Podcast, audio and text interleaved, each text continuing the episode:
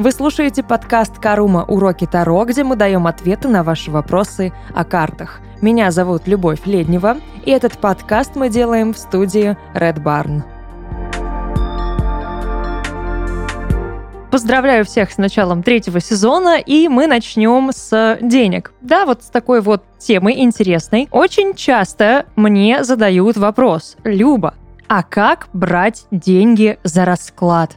Какой кошмар! Как себя оценить? Как не бояться требовать оплату за свою работу. Вопрос этот задавали нам и во время марафонов, и просто у меня периодически это спрашивают и в личке, и в паблике, да, в телеграм-канале. Ну, пора ответить на вопросы, пора вас уверить в том, что деньги брать — это нормально, потому что вы выполняете свою работу. Вообще, я как-то, опять же, в телеграм-канале, если что, Карума Закадровая, уже э, записывала голосовое сообщение на эту тему, и, в принципе, наверное, более-менее все там очертила как все происходит, почему это нужно делать. Но давайте, да, вот так вот зафиксируем прям в подкасте раз и навсегда, чтобы у всех это всегда было под рукой на виду. Как брать деньги и не стрематься. При этом чувствовать себя прекрасно и быть довольными собой и тем, что вы заработали денежку. Начать стоит с того, что Таро, расклады и вся вот эта вот мантическая наша приключенческая работа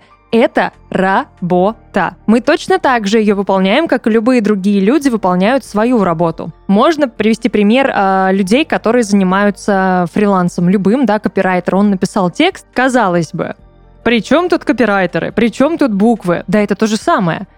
Если мы постараемся, да, если прям сильно захотеть и сесть, э, взять себя в руки, то расклад можно записать от руки, ну там, напечатать. Можно его зафиксировать именно в текстовом варианте. И на самом деле это будет дольше, сложнее, но глубже, информации будет очень много, объем получится прям такой внушительный, и, скорее всего, да, любой копирайтер в этот момент такой, так, ну такой текст стоит примерно там вот столько-то. Во-первых, вы ужаснетесь тому, сколько стоит такой текст, и вы начнете думать по-другому уже о той работе, которую вы проделали. То есть, если мы оценим нашу работу через призму других профессий, но приближенных к тому, чем занимаемся мы, нам станет понятно, из чего складывается ценообразование. Опять же, да, это как минимум текст. И не важно, что мы его можем там наговаривать, да, мы просто там болтаем, да какая разница? Хорошо, мы просто болтаем, разговариваем. Сессия с психологом, где психолог может даже почти ничего и не говорить, а задавать просто наводящие вопросы. Она стоит денег. И это недешево абсолютно недешево. Все, кто приближен да, к теме психологии, кто хоть раз там был на терапии или ходил хоть раз к психологу, знает, что на это надо потратиться. И это не то, что ты можешь там, ну, скорее всего, позволить себе каждый день. Хотя есть и такие люди счастливые. Но это и не нужно тебе каждый день. Но это стоит определенных денег. И ты знаешь, за что ты платишь. Мы говорим еще больше, чем психологи. В принципе, да, здесь говорим мы. Хорошо, мы можем спросить, сколько, например, там стоит, не знаю, работа какого-нибудь диктора, человека, актера озвучания. Сколько стоит его работа? День, час, все прочее. Это, правда, уже другой формат совсем. Там просто ты начитываешь текст, и все, да, ты не подключаешь к этому никакие другие навыки, но тем не менее. Наша работа расклад, он строится из очень-очень многих и маленьких кирпичиков. И если мы каждый этот кирпичик посчитаем, то получится прям так ого-гошеньки. И ценообразование начнет вас удивлять, и вы поймете себе цену. Это очень важно. Я понимаю, что многим кажется, мол, да я, ну, еще не уверен, не уверена в своих силах, да и как-то стрёмно, может быть, не стоит, да кто я такая, чтобы брать деньги? Тормозите. У вас есть навык, вы его приобрели, вы его используете, вы его применяете. Почему вы не берете за это деньги? Мы можем, опять же, да, взять любого другого человека, у которого есть любой навык. Визажист, у него есть навык, и неважно, да, сколько он этим занимается, он берет за это деньги. Потому что у него есть не только навык, но у него есть расходники. Он использует для этого, да, какую-то косметику, кисти, все прочее у нас тоже есть расходники. Это не очевидно. Мы об этом не думаем, когда делаем расклад, но они есть. Как минимум в расходниках будет колода. А колода, как мы знаем, не стоит 3 копейки. Если мы, да, какое-то оригинальное хотим классное, качественное издание, на это надо потратиться. И мы это закладываем. Это расходник нашей работы. Мы это всегда учитываем. И не важно, да, что там мы можем ее отбить через 3-4 расклада. Нет, мы всегда это учитываем, потому что колода имеет свойство изнашиваться. И нам может понадобиться новая колода. А еще нам может понадобиться несколько колод для того, чтобы более делать глубокие и точные расклады на определенные темы. При этом кто-то во время расклада пользуется еще дополнительными да, вспомогательными материалами. Жгут свечи, благовония, используют кристаллы, все что угодно, что помогает настроиться да, и войти в какое-то нужное тебе состояние, которое поможет, опять же, более точно сделать расклад. Это тоже расходники. Да, они не стоят там миллионы, но каждый раз мы это используем. Каждый раз, да, это нам помогает. А значит, мы каждый раз должны это закладывать в расходы. При этом вы же где-то делаете расклад. Вам нужно при этом хорошее освещение. При этом у вас есть еще какое-то помещение, место, где вы делаете расклад. Ваше рабочее место. Его нужно обустроить. Оно должно подходить, да, должно соответствовать вашим требованиям. Это освещение хорошее. Это, скорее всего, какие-то наушники или микрофон с хорошим звуком, да, телефон хорошего качества, потому потому что для фотографий раскладов, для того, чтобы записать там голосовое сообщение, или если это созвон, да, и вы это делаете именно вот, вот так онлайн, то, скорее всего, вам нужна хорошая камера, там, да, веб-камера на компьютере или на телефоне, хороший интернет, который обеспечит вам поток непрерывный, да, звука и картинки, всего прочего. Очень много здесь всего закладывается. Это все работает на качество, это все работает на итоговое отношение к вам и итоговый отзыв о вашей работе. Что потом в итоге скажет клиент, да, кверент? Как он от, о вас отзовется? Он скажет, что ну как-то было странно, ни хрена не слышно, ничего не понятно, не видно. Или он скажет, вау, офигеть, все так круто, все так на уровне, я прям, да, под впечатлением. Но на это надо тоже работать, и это тоже надо учитывать и закладывать в нашу работу. Плюс ко всему, каждый раз, когда вы проходите какое-то обучение и приобретаете какие-то новые знания, вы должны это тоже закладывать в расходники. Любое обучение — это повышение квалификации. Вы должны отбивать свой навык, вы должны отбивать свои знания. Неважно, сколько вы потратили, даже если вы вообще ничего не тратили, да, и делали это, ну, лично, самостоятельно, где-то там перелопатили весь интернет или там купили какую-то книжку, опять же, купили книжку на свои деньги, вы должны отбить эту книжку те знания, которые вы получили. Все, вы уже круче, чем вы были до этой книжки. А значит, и качество ваших раскладов улучшается. Значит, ценность увеличивается. Каждый раз, когда вы приобретаете новые знания, даже по сути после этого подкаста,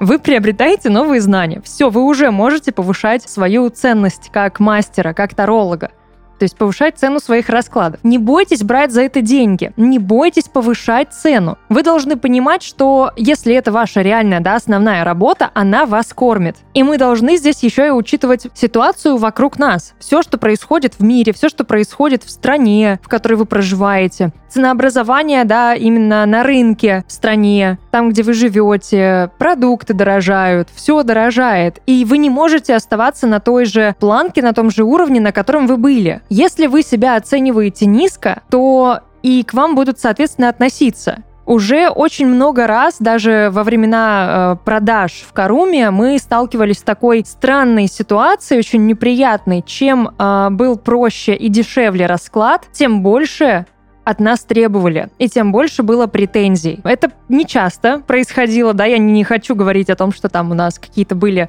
а, нехорошие клиенты. Нет, вовсе нет. Все замечательные, все было полюбовно, все хорошо, со всеми работали, дружили, и все было здорово. Но случались такие ситуации, когда, например, да, на одну карту расклад, на три карты, и потом еще куча там дополнительных вопросов, периодически могут даже какие-то претензии всплыть, что-то непонятно, а по сути это, да, самое простое, самое там вот дешевое из того, что мы могли предложить. И при этом, если брали что-то самое дорогое, вообще ну, не было вопросов, не было претензий, потому что человек, ну, отдавал отчет о том, что он получает за эти деньги. И он получил то, за что заплатил. То есть, когда человек платит меньше, он и имеет такое свойство периодически наглеть, потому что нет вот этого ощущения ценности приобретенного продукта. Как только человек отдает за это какие-то весомые уже более-менее деньги, он начинает оценивать по-другому. Он уже вслушивается да, в то, что вы говорите, он уже ловит каждое ваше слово, он уже подбирает более такие точные вопросы, перестает, да, там, а, зевать и смотреть по сторонам, когда вы что-то объясняете. Человек употребляет продукт, который получает. Ну, вспомните, да, банально, вещь, которую вы там купили за 50 или за 100 рублей, которая низкого качества, да, непонятная. Купили один раз, надели, все, забыли, бросили. Мы не относимся всерьез к тому, что стоит копейки. Ну, так получается. Я не согласна с этим, я пытаюсь сама в себе это побороть, и я предпочитаю чаще покупать какие-то дешевые вещи, чем дорогие, э, но мы по-другому относимся к тому, что стоит больше. И в нашей работе это точно так же воспринимается. Не надо себя занижать. Если вы себя занижаете, вас начнут занижать другие, к вам будут относиться точно так же. Если вы себя по достоинству не оцениваете, кто должен вас оценить по достоинству? Если вы понимаете, что вам не хватает тех денег, которые вы зарабатываете раскладами, если вы понимаете, что вы выросли из тех денег, да, и вы понимаете, что, ну, блин, ну как-то я, по-моему, стою больше, за это надо брать больше. Берите за это больше. Если вы знаете, что эта тема просто отскакивает у вас от зубов, да, вы как орешки ее щелкаете, она крутая, и вы глубоко прям зрите в корень, поднимаете цену за эту тему. Или наоборот, вы знаете, что эта тема более сложная для вас, да, и она требует больше силы, больше отдачи, больше погружения, какого-то предварительного изучения чего-то. Это тоже занимает ваше время. Время — это деньги. Сколько времени вы тратите, вы должны это понимать, да, сколько времени займет ваш расклад. Я примерно знаю, там свой, свой хронометраж по раскладам. Поэтому я могу ориентироваться в этом, да, и устанавливать какие-то, опять же, рамки по цене. То есть если расклад там короче по количеству вопросов я смотрю, да,